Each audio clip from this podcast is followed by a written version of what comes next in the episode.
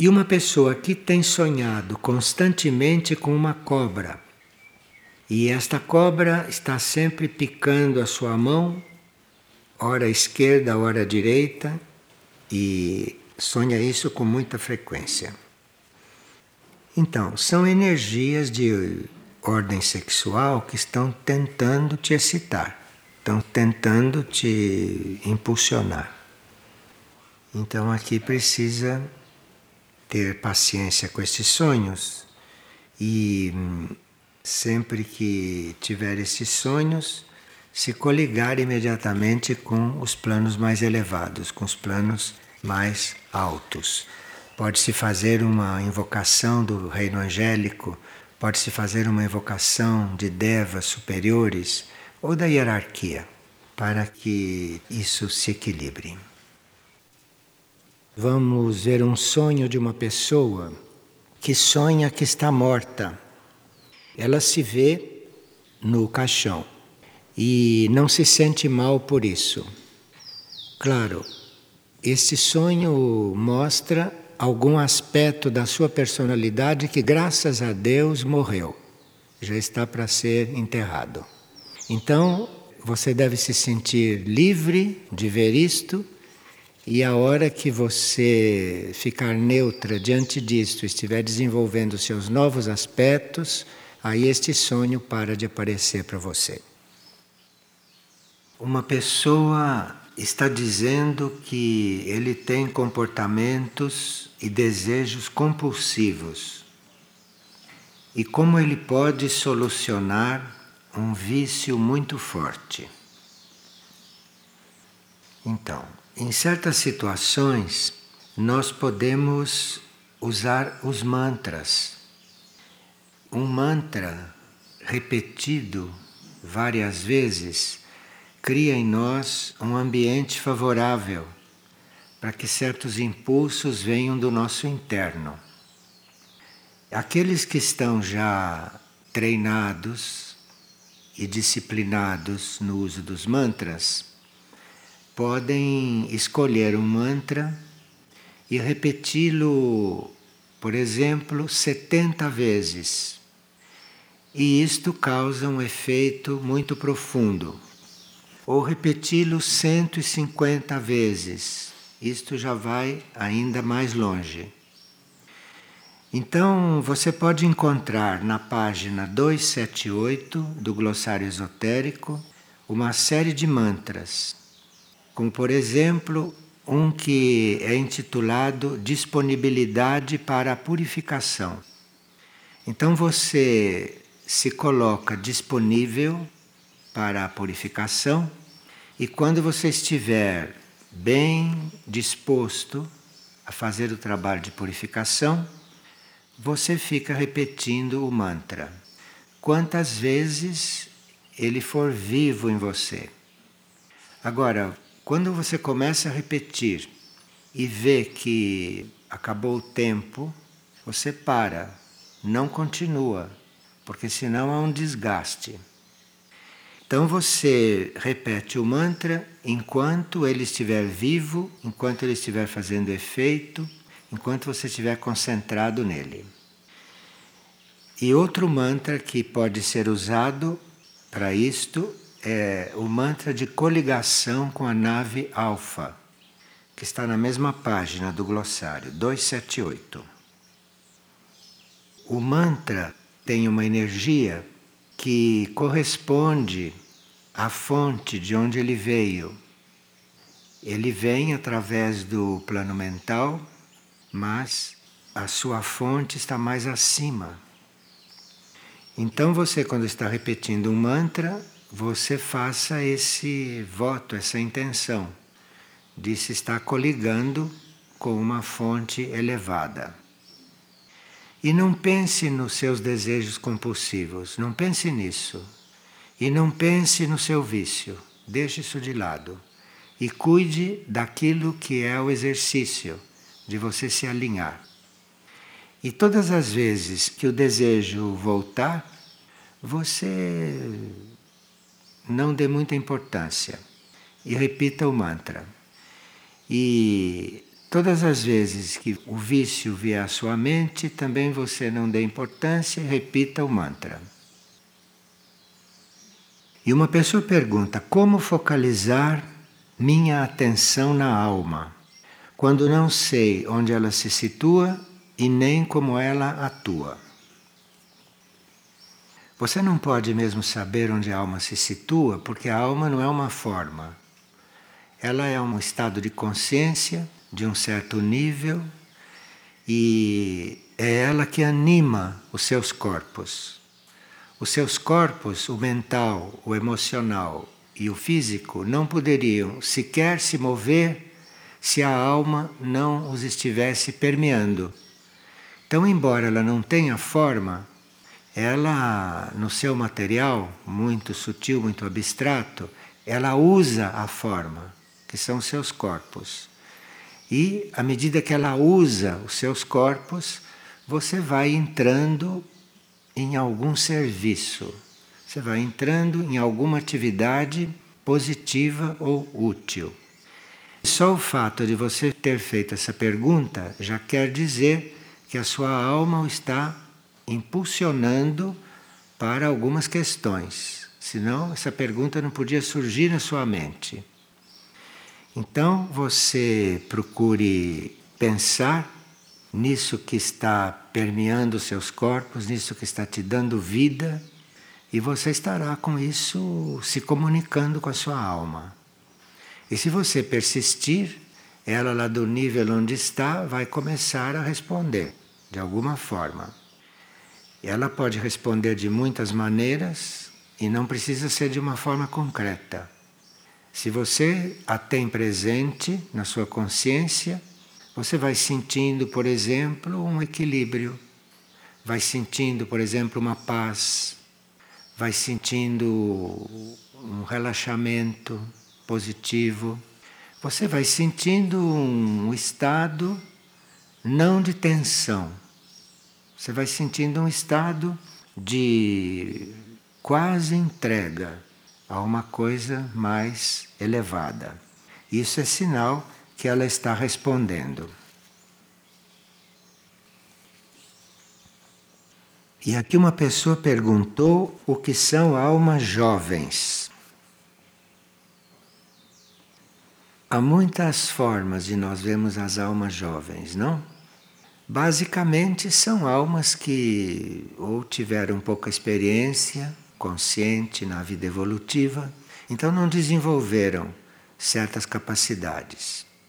Mas podem ser aqueles seres que estão começando a compreender o plano evolutivo, estão começando a perceber que existe um plano de evolução e que o mundo, a vida, não é feita dos nossos planos pessoais. Nossos planos pessoais para nada servem. Os nossos planos pessoais são para quando a gente ainda é criança e não sabe de certas coisas. Mas quando a gente cresce em consciência, não tem mais planos pessoais. Quando a gente cresce em consciência, quando não é mais jovem, a gente procura estar em silêncio, entregue e aguardando a nossa posição e a nossa tarefa dentro de um plano evolutivo. As almas jovens estão começando a compreender isto e, dentro da lei do livre-arbítrio, estão escolhendo que direção tomar.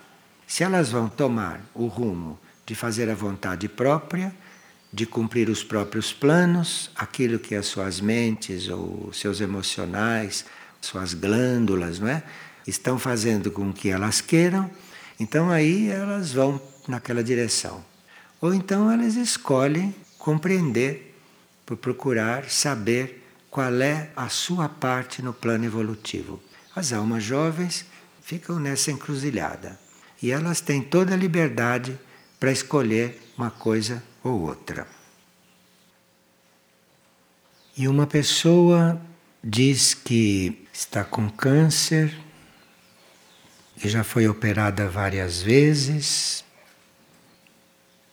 Nesse processo de nós aceitarmos as coisas, nós temos que, em princípio, aceitar o que é real, aceitar o que está aí, aceitar o que acontece. depois que nós aceitamos, mas aceitamos mesmo, aí pode vir alguma inspiração para nos ajudar a transformar o assunto. Mas antes de aceitar, não chega essa inspiração. Porque as coisas são como devem ser, e só depois que a gente as aceita e que a gente está disposto a transformá-las é que vem uma aspiração. Então, se uma pessoa está com câncer, para ela deve ser indiferente ser curada ou não. Independentemente dos tratamentos que faça, deve ser indiferente ser curada ou não ser. Ela deve estar preparada tanto para receber um milagre, ficar boa de repente, como deve estar preparada para desencarnar. Então, se a pessoa não está indiferente, ela não se prepara nem para uma coisa e nem para outra. Então, precisa estar indiferente diante da situação e se preparar, tanto para ser curada como para desencarnar. Não há problema nenhum, porque a vida continua e para muitos desencarnar é a melhor solução. Porque às vezes aqui os corpos estão com várias limitações, de forma até a prejudicar o desenvolvimento da alma. Quando os corpos limitam demais, a alma se sente prisioneira. Então, a melhor solução para aquela alma é desencarnar. Veja como os nossos conceitos são completamente absurdos e não têm nada a ver com a realidade. Nós precisamos estar preparados para tudo. E aquilo que acontecer é que era o certo. Isto é, isto é dentro da lei do karma, que é uma lei cósmica, nem uma lei terrestre. Isto é, ou a gente conhece as leis e vive as leis, ou vive em conflito, ou vive se debatendo. Não há por que se debater. Você observa o assunto e veja em que lei aquilo está enquadrado. Você siga a lei, está tudo bem. E aqui diz: todos os centros planetários irão se exteriorizar no plano físico. Os centros planetários é do plano evolutivo que se manifestem no plano físico. Agora, se eles vão chegar a se manifestar nessa atual fase do mundo, isso não se sabe. Alguns já estão se manifestando. Mirnajá, Aurora. Outros deverão se manifestar. Erques, Mistritlan, pela ordem, né? Fátima. Mas, para um centro planetário se manifestar, precisa que os seres humanos encarnados os manifestem sirvam de canal para que ele se manifeste. E os seres humanos são um pouco distraídos, não é? estão ocupados com muitas coisas irreais, então nem pensam nestas coisas. Agora, a gente, como ser humano, se a gente se põe a se oferecer a serviço, se a gente se põe como oferta, isto é, se você se volta para o seu mais profundo nível no ser, se você se volta para a sua mônada, você se volta lá para o centro do teu ser e diz que seja feita a tua vontade, mas diz isso com todo o ser. De repente você é mandado para um lugar aí manifestar um centro planetário. Mas você acha que a sua filha, que a sua sobrinha, que a sua profissão, que a sua casa, que os seus vícios, que a sua, o seu banho quente, vocês acham que essas coisas são mais importantes? Como querem que os centros planetários se manifestem? Os seres planetários vão se manifestando à medida que vão podendo trabalhar aqui. Se a humanidade não está preparada para receber a manifestação de um centro planetário, o que é que ele vem fazer aqui? Melhor ficar recolhido, porque não fica participando de certo karma humano.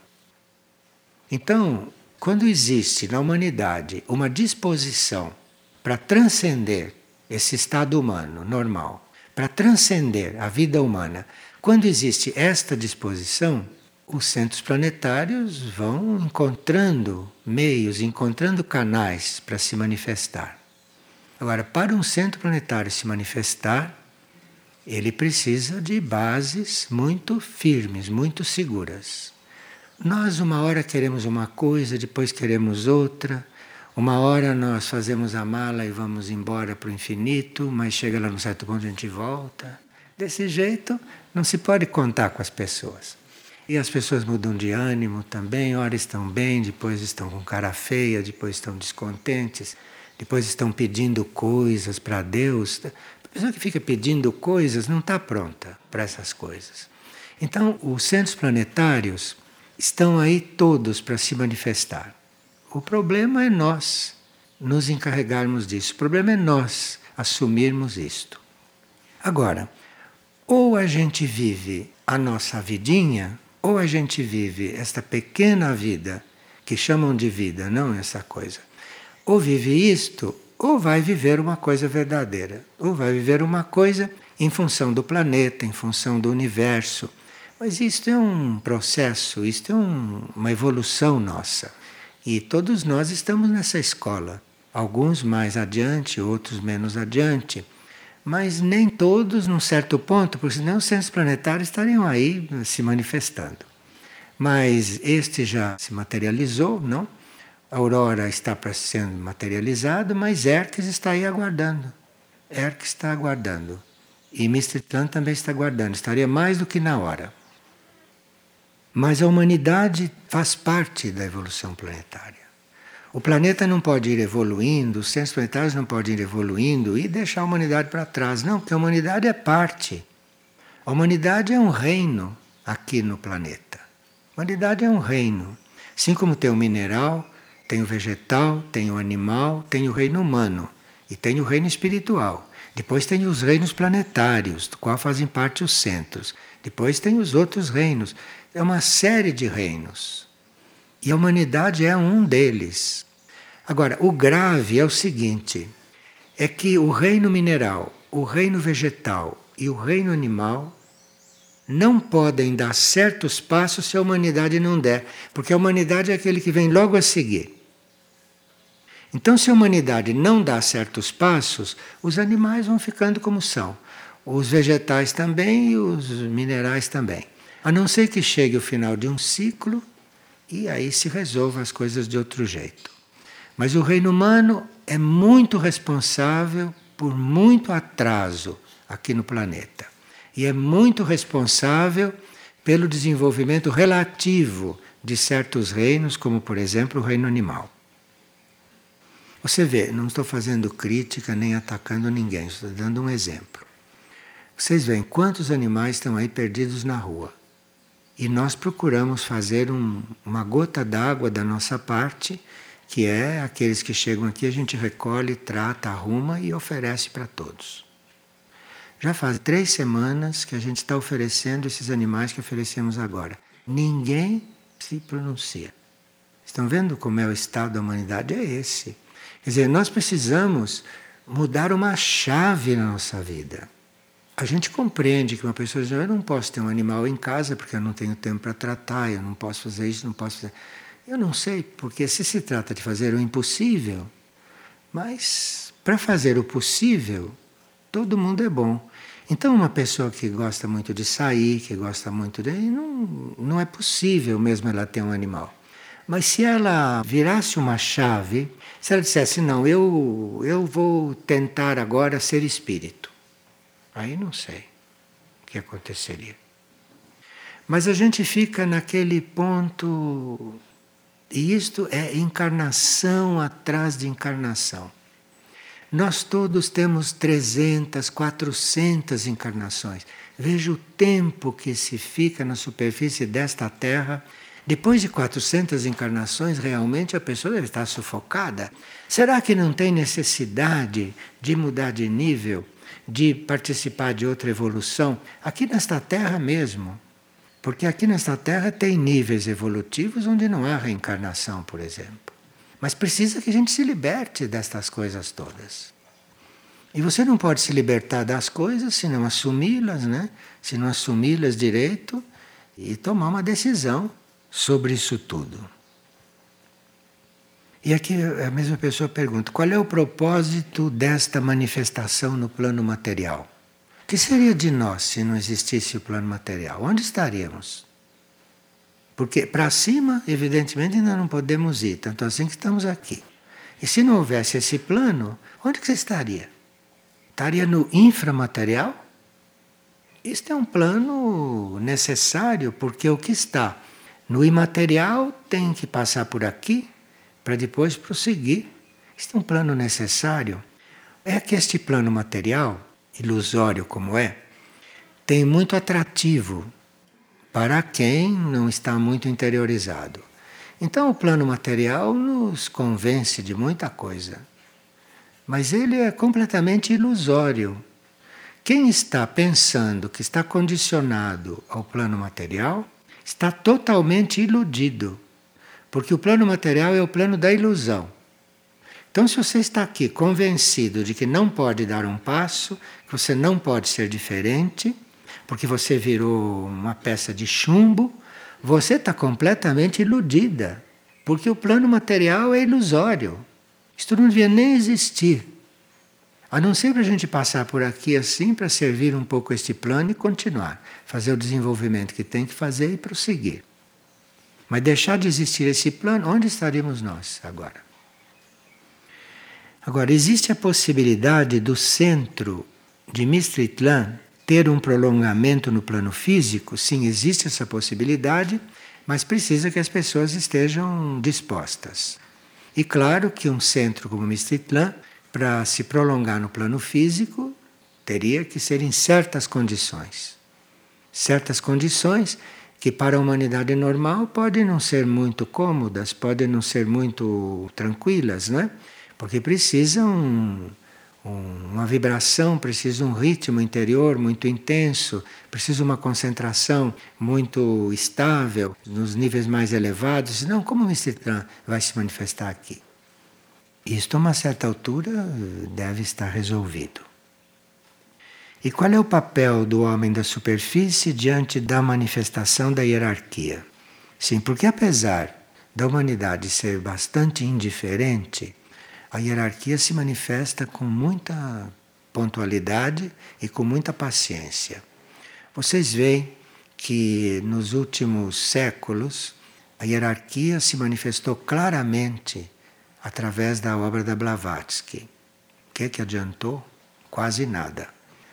De mil pessoas, acho que nenhuma leu a doutrina secreta. De um milhão, Pode ser que umas duas ou três tenham lido. Quer dizer, não adianta nada. No entanto, a hierarquia continua se manifestando.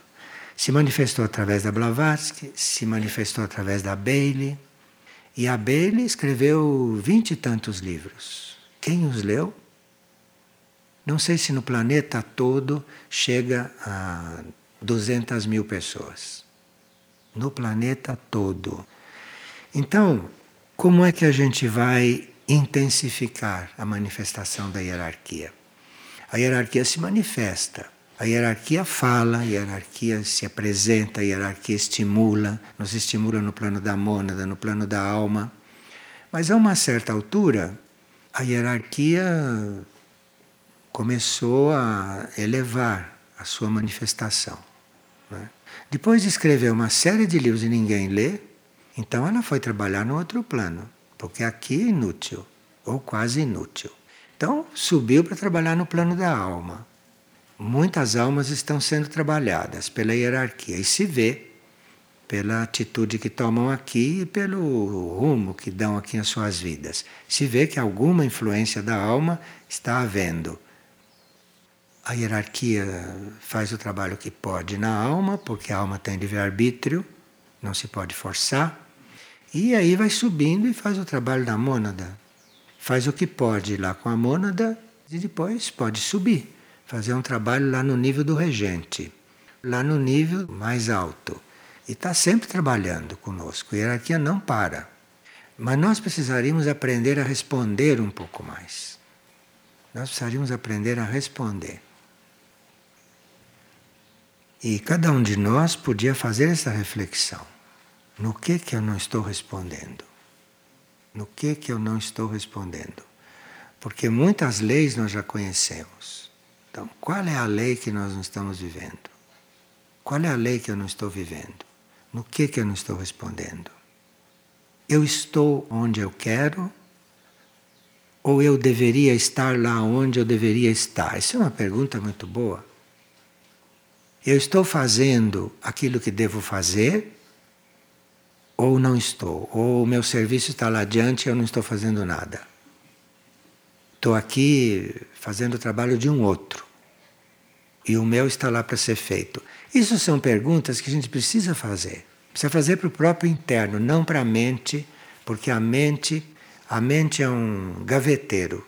Vocês sabem o que é o gaveteiro, né? Uma série de gavetas.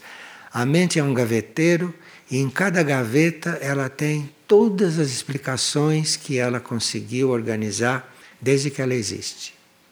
Então, se você pergunta para sua mente qual é o meu trabalho, ela abre uma gaveta e dá o trabalho que ela quer naquela hora. Não é para a mente que você tem que perguntar as coisas. Você tem que perguntar as coisas é para o seu eu interno, o seu eu profundo. E, e se a mente começa a responder no lugar dele, você vê logo. Você vê logo, porque se você já se dirigiu a ele, você sabe muito bem que é a mente que está respondendo, que ele não pode dizer certas bobagens. Então precisa que a gente mude uma chave. Mude uma chave para não desperdiçar a encarnação dessa forma como desperdiçamos. E aqui uma pessoa está pedindo que a gente fale a respeito da respiração no seu sentido mais interno. Nós precisaríamos estar atento à nossa respiração. Você sabe que nós todos respiramos automaticamente, nem percebemos que estamos respirando, porque isso é uma coisa automática e deve ser mesmo. Assim como a digestão se faz automaticamente, você não precisa acompanhar a digestão. Então, a digestão se faz sozinha, a circulação do sangue se faz também por si, você não precisa se ocupar. Você vai se ocupar, você vai atrapalhar, porque isso tudo segue ritmos. E, da mesma forma, a sua respiração vai por si. Agora, nós sabemos, em princípio, que dependendo do nosso estado de ânimo, a respiração pode se alterar. Dependendo do que comemos, a nossa digestão pode se alterar. E dependendo da vida que levamos, a circulação do sangue também pode se alterar. Então, eu acho que a gente poderia começar por ficar prestando atenção na respiração sem querer interferir, sem querer mudá-la, apenas prestar atenção. Prestar atenção. Fique atento olhando para ela e sinta você respirando, do jeito que você respira. Só prestar atenção na respiração sem querer interferir, sem querer mudá-la, só ficar atento, isto já muda o ritmo. Ela já muda a forma de ser. Aí você fica observando e a uma certa altura, quando você está bem tranquilo observando e respirando, você observe quando você inspira, você observe. Estou fazendo assim. E quando você expira, você observe. Estou indo para fora. Você observe no ritmo que for. Quando você está indo para dentro ou quando está vindo para fora. Se você observa isso por alguns momentos, você vai perceber que entre a inspiração e a expiração, entre uma e outra tem um pequenino intervalo. Mas ele é tão pequeno que a gente normalmente nem percebe. A gente pensa que faz não é verdade. A gente faz. para um pouco depois é que faz um, mas a gente nem percebe, porque aquilo é muito pequeno. E a gente tinha que prestar atenção ali e perceber aquele intervalozinho. E aí, percebendo aquele intervalozinho, enquanto ele está, ficar ali fixo, mas sem alterar a respiração. Bem, isto vai, isto vai fazendo com que a respiração fique mais calma, fique mais tranquila. E se você também deixar de pensar no que normalmente pensa e fica pensando numa coisa mais elevada, mais real, aí já muda também a respiração. A respiração imediatamente vai se acalmando. Porque todos nós temos a respiração agitada. O número de respirações por minuto devia ser oito. Oito. Mas as pessoas, em média, têm de 16 a 20. Imaginem que estado estão as pessoas. Respiram 16 vezes, 20 vezes, 15 vezes, quando deviam respirar oito.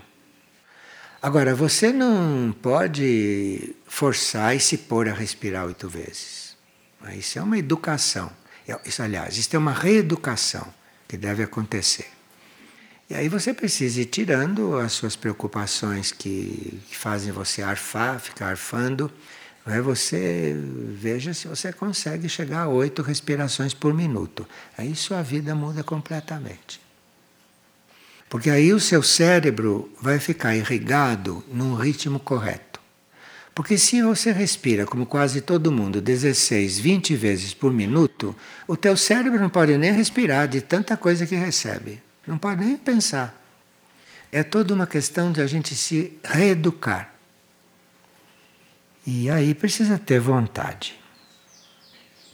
Ficar falando em vazio, ficar falando em planos divinos, isso tudo não se via nem falar, porque respirando 16 vezes por minuto, 20 vezes por minuto, nem fale nessas coisas, porque não tem o que falar em plano divino se a pessoa está respirando 16, 20 vezes por minuto. Não tem como, não adianta nada isso. Bom, desculpe, eu estou falando francamente para vocês também não perderem tempo.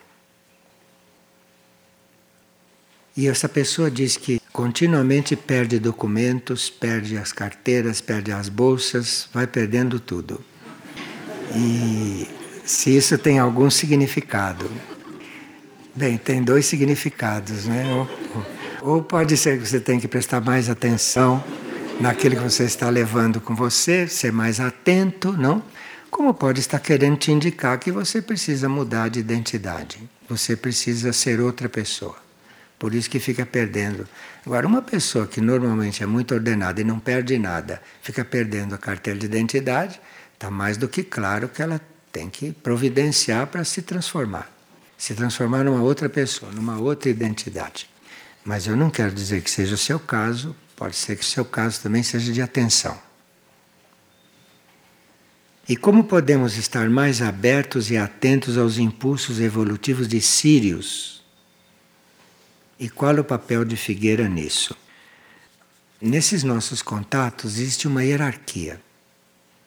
Nenhum de nós tem que esperar fazer um contato com Sírios antes de fazer um contato com a própria alma. De forma que não espere fazer contato com Sírios e que Figueira te ensine a fazer um contato com Sírios, porque Figueira não pode ensinar ninguém a fazer contato com Sírios. Quem ensina o ser a fazer contato com Sírio é alguma hierarquia siriana que está instruindo a mônada do indivíduo ou a alma do indivíduo. Agora, se você, como ser humano, aspira a fazer contato com Sírios, então entre pela porta certa. Faça o contato com a sua alma. Porque é a sua alma que vai levar você depois a fazer outros contatos.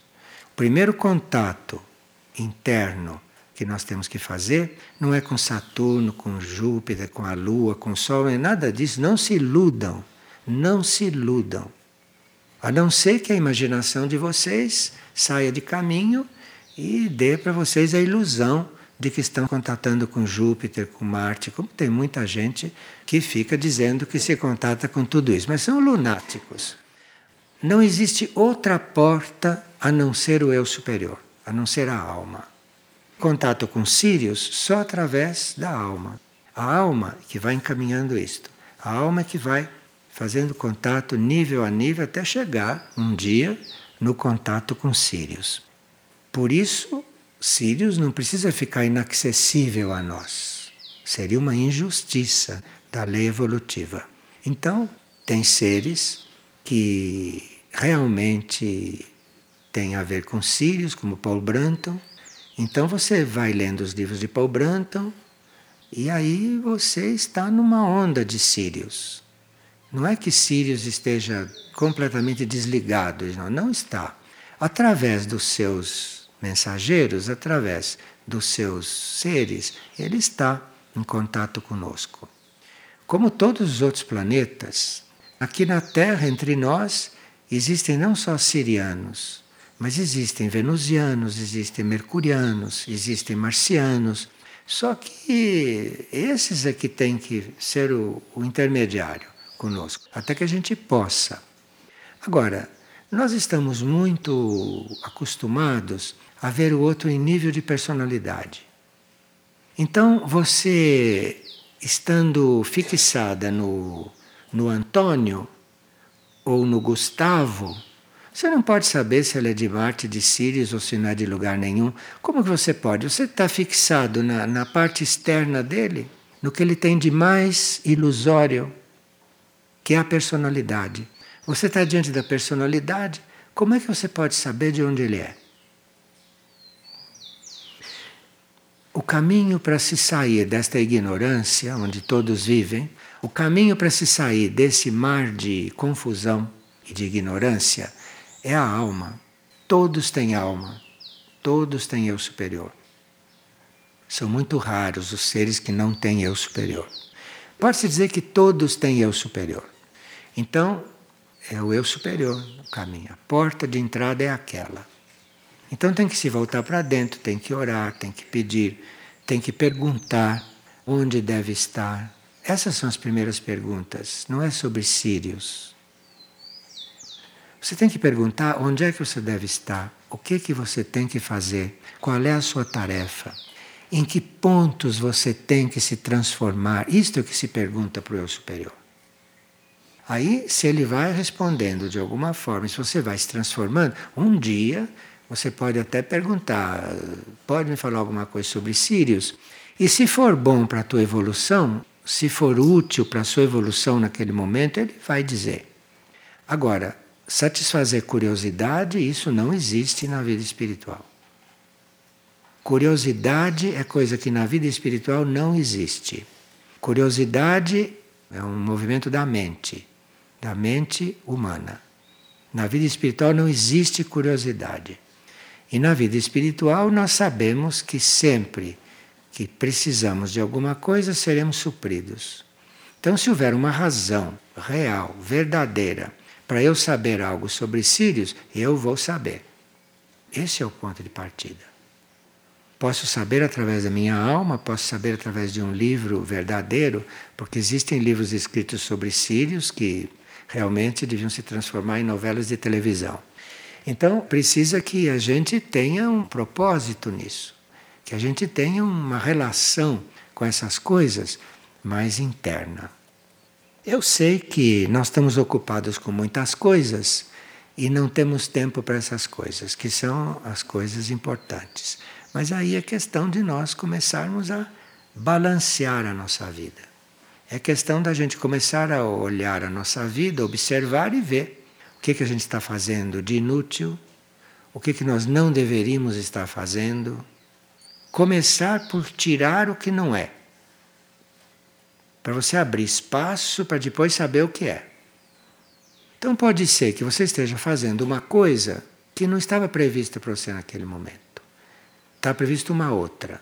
Mas então está fazendo essa e está com seu tempo todo ocupado. Não pretenda que dê essa luz ali, porque você está ocupada com o que você não deve fazer. Tem que esperar que aconteça alguma coisa, que você caia em si e vá fazer o que tem que fazer, para depois começar a receber luz. Então a primeira pergunta não é o que se passa em Saturno? Ou qual é o signo da minha mônada? Seria melhor que você perguntasse: onde eu devo estar, o que que eu devo fazer, qual é o meu trabalho agora. Isto é que seria a coisa digna de resposta. E aí você vai ter a resposta. Você precisa fazer o trabalho. Cada um de nós é responsável por si. Cada um de nós é responsável por si. Isto é básico, fundamental. Aqui ficou uma pergunta, não, isso ficou para o fim, deve ter algum motivo. A pessoa está perguntando se esse mesmo trabalho é recomendado para os outros. Podemos fazer isto por uma outra pessoa? Isso não existe na realidade. Você não pode fazer nada por ninguém. Cada um tem que fazer por si que você pode fazer pelo outro é dar bom exemplo. Isso sim. Você tem que dar um bom exemplo, você tem que dar uma boa referência. Agora, fazer as coisas pelo outro, não gaste a sua energia nisso, porque de nada adianta. Cada um faz por si. O que você pode fazer é dar referência, dar o exemplo. Cabe ao outro observar ou não, seguir ou não, cabe a ele, responsabilidade dele.